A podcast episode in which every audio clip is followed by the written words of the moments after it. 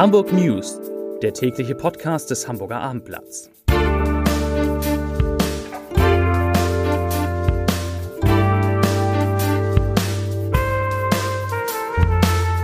Herzlich willkommen. Mein Name ist Lars Heider und wenn ich richtig gerechnet habe, befinden wir uns jetzt in Woche 7 dieses ganzen Wahnsinns. Und natürlich gibt es heute auch in diesen Hamburg News Hamburgs schnellstes umfassendes Corona-Update. Worum geht's heute? Ich erzähle natürlich was darüber, wie es heute an diesem Montag gelaufen ist mit der seit heute geltenden Maskenpflicht in Hamburg.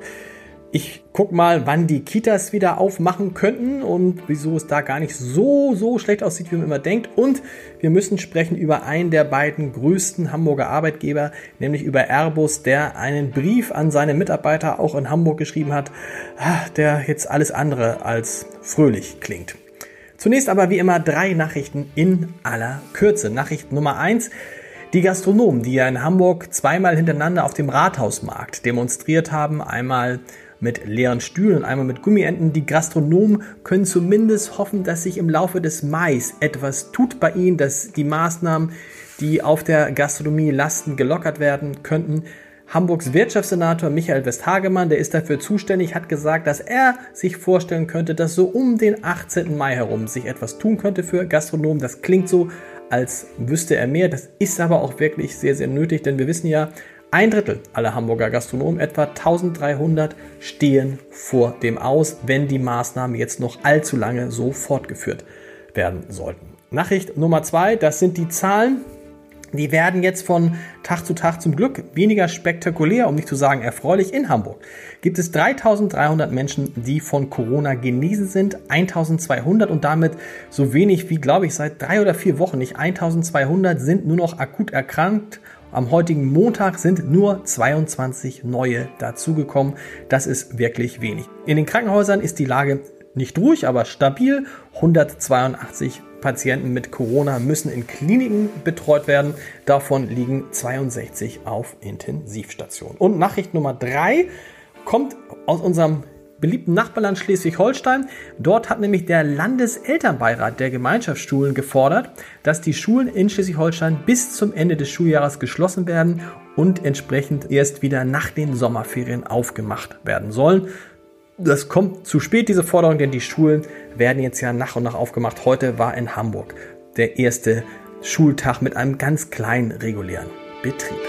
Ja, heute der erste Tag in Hamburg. Hamburg ist eines der ersten Bundesländer, das die Maskenpflicht eingeführt hat und wir waren natürlich heute draußen mit Reportern und haben mal geguckt, wie läuft das eigentlich mit der Maskenpflicht und man kann sagen, es läuft erstaunlich, wie sagte eine Kollegin, easy. Also äh, wir haben geguckt und gesucht und gesucht in Geschäften und haben tatsächlich nicht einen einzigen gefunden, der keine Maske dabei hatte. Im Gegenteil, alle haben jetzt auch schon so eine Art mh, hm, normalen Umgang mit Masken. Man kennt das, dass man die Masken, wenn man ins Geschäft äh, reingeht dann oder aus dem Geschäft rauskommt, dann wieder von Mund und Nase runterzieht und dann so locker um den Hals herumbaumeln hat. Das hat sich schon, ähm, hat sich schon, haben sich offensichtlich schon alle dran, mehr oder weniger dran gewöhnt. Also in den Geschäften eine relativ ruhige Lage. Die Geschäftsinhaber, mit denen wir gesprochen haben, haben auch gesagt, dass sie quasi niemanden ermahnen mussten. Ich glaube, wir hatten einen Fall, wo ein Händler mal eine Kundin ermahnen musste, dass man die Maske im Geschäft auch aufhaben muss. Ansonsten gar keine Probleme.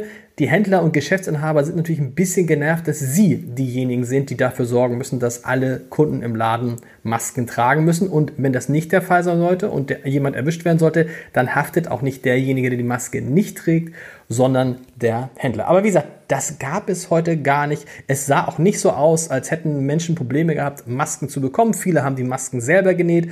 Es gab heute zum Beispiel bei äh, DM und Butnikowski diese einfachen Einmalmasken aus Papier für einen Euro. Der Lebensmittelhändler Netto hat heute sogar Masken verschenkt. Überall in der Stadt gibt es Masken zu kaufen. Beim Hamburger Abendblatt konnte man am Wochenende auch Masken bestellen. 1000 Masken hatten wir da im Angebot. Die waren allerdings relativ schnell weg, sodass wir demnächst auch wieder eine neue Maskenkollektion auf den Markt bringen werden.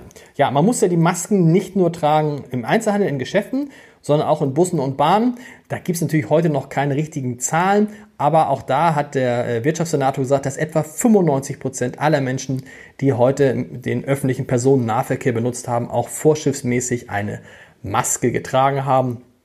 Kontrolliert wird das überall natürlich, zum Beispiel in der Europapassage. Vor der Europapassage steht ein Ordner den, oder stehen Ordner an den jeweiligen Eingängen und weisen dann die Leute darauf hin, wenn es nötig sein sollte, die Maske aufzusetzen. Die meisten, wie gesagt, machen das schon selbstverständlich, als hätte man nie etwas anderes gemacht. Und meine liebe Kollegin Hannah-Lotte Mikuteit hat sogar beobachtet, dass es immer mehr gibt, die die Maske auf äh, die Farbe der Maske, das Outfit der Maske auf den Rest, das restliche Outfit abstimmen. Also auch da wird die Maske jetzt schon sowas wie Mode.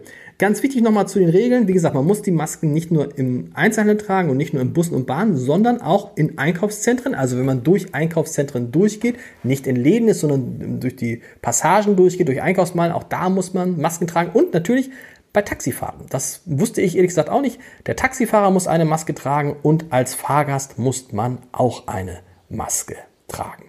Ja, ich habe eben die Europapassage erwähnt. Das wäre noch zum Schluss dieses Komplex zum Thema Masken. Die Europapassage, die will eine vielleicht sogar die erste keimfreie Passage in Deutschland, Europa der Welt, ich weiß nicht werden.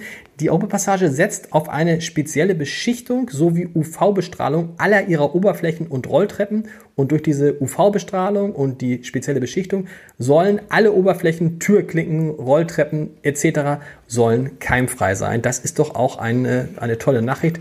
Dann kann man sich da auch nicht über die Hände anstecken, mit denen man ja nicht ins Gesicht gehen soll, die man sich möglichst viel waschen soll.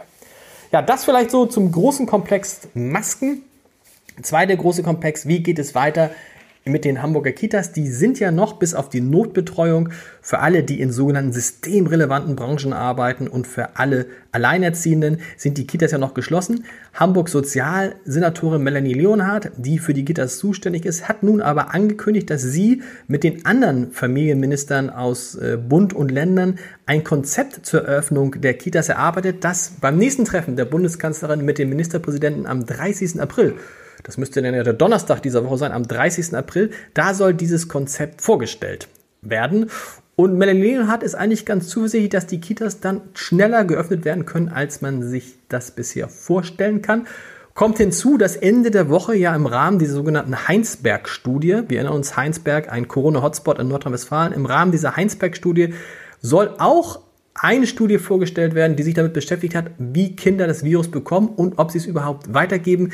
Wenn aus dieser Studie herauskommt, dass die, dass die Kinder gar nicht so starke Überträger des Virus sind, dann könnte es vielleicht mit den Kitas alles auch viel schneller gehen. Dass es viel schneller gehen muss, darauf hat auch der Kinderschutzbund in Hamburg hingewiesen, denn der Kinderschutzbund muss im Moment dreimal so viele Eltern wie sonst telefonisch beraten und er befürchtet, dass durch eine Extremsituation wie Corona auch die Zahl der Fälle von häuslicher Gewalt wieder steigen könnte. Und äh, Problem, es merkt dann keiner im Zweifel, weil die Kinder ja nicht oder nur in kleiner Anzahl in Schulen oder Kitas betreut werden. Letzte Nachricht, letzter großer Komplex ist Neuigkeiten von Airbus. Airbus bekanntermaßen neben Asklepios einer der beiden größten Arbeitgeber in der Stadt. Für Airbus im Werk in Finkenwerder arbeiten allein 15.000 Menschen.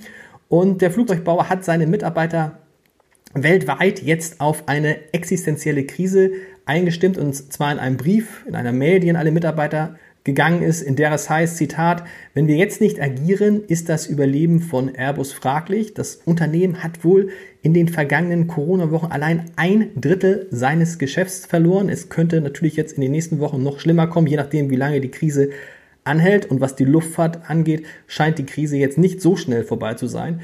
Airbus musste zusätzliche Kredite in Höhe von 15 Milliarden Euro aufnehmen und äh, wird wahrscheinlich nicht nur sich mit dem Abbau von Überstunden und der schon angemeldeten Kurzarbeit über Wasser halten können. Die Konzernführung kündigte heute noch mögliche weitreichendere Maßnahmen an. Immerhin, ob es zu einem großen Stellenabbau überhaupt zu einem Abbau kommt, steht noch nicht fest, aber offensichtlich hat Airbus diese Krise wie ja alle Luftfahrtunternehmen besonders schwer getroffen. Soweit der Corona-Update für Hamburg am heutigen Tag. Alles weitere aktuell natürlich immer auf www.abendblatt.de und wir hören uns dann morgen wieder. Bis dann. Tschüss.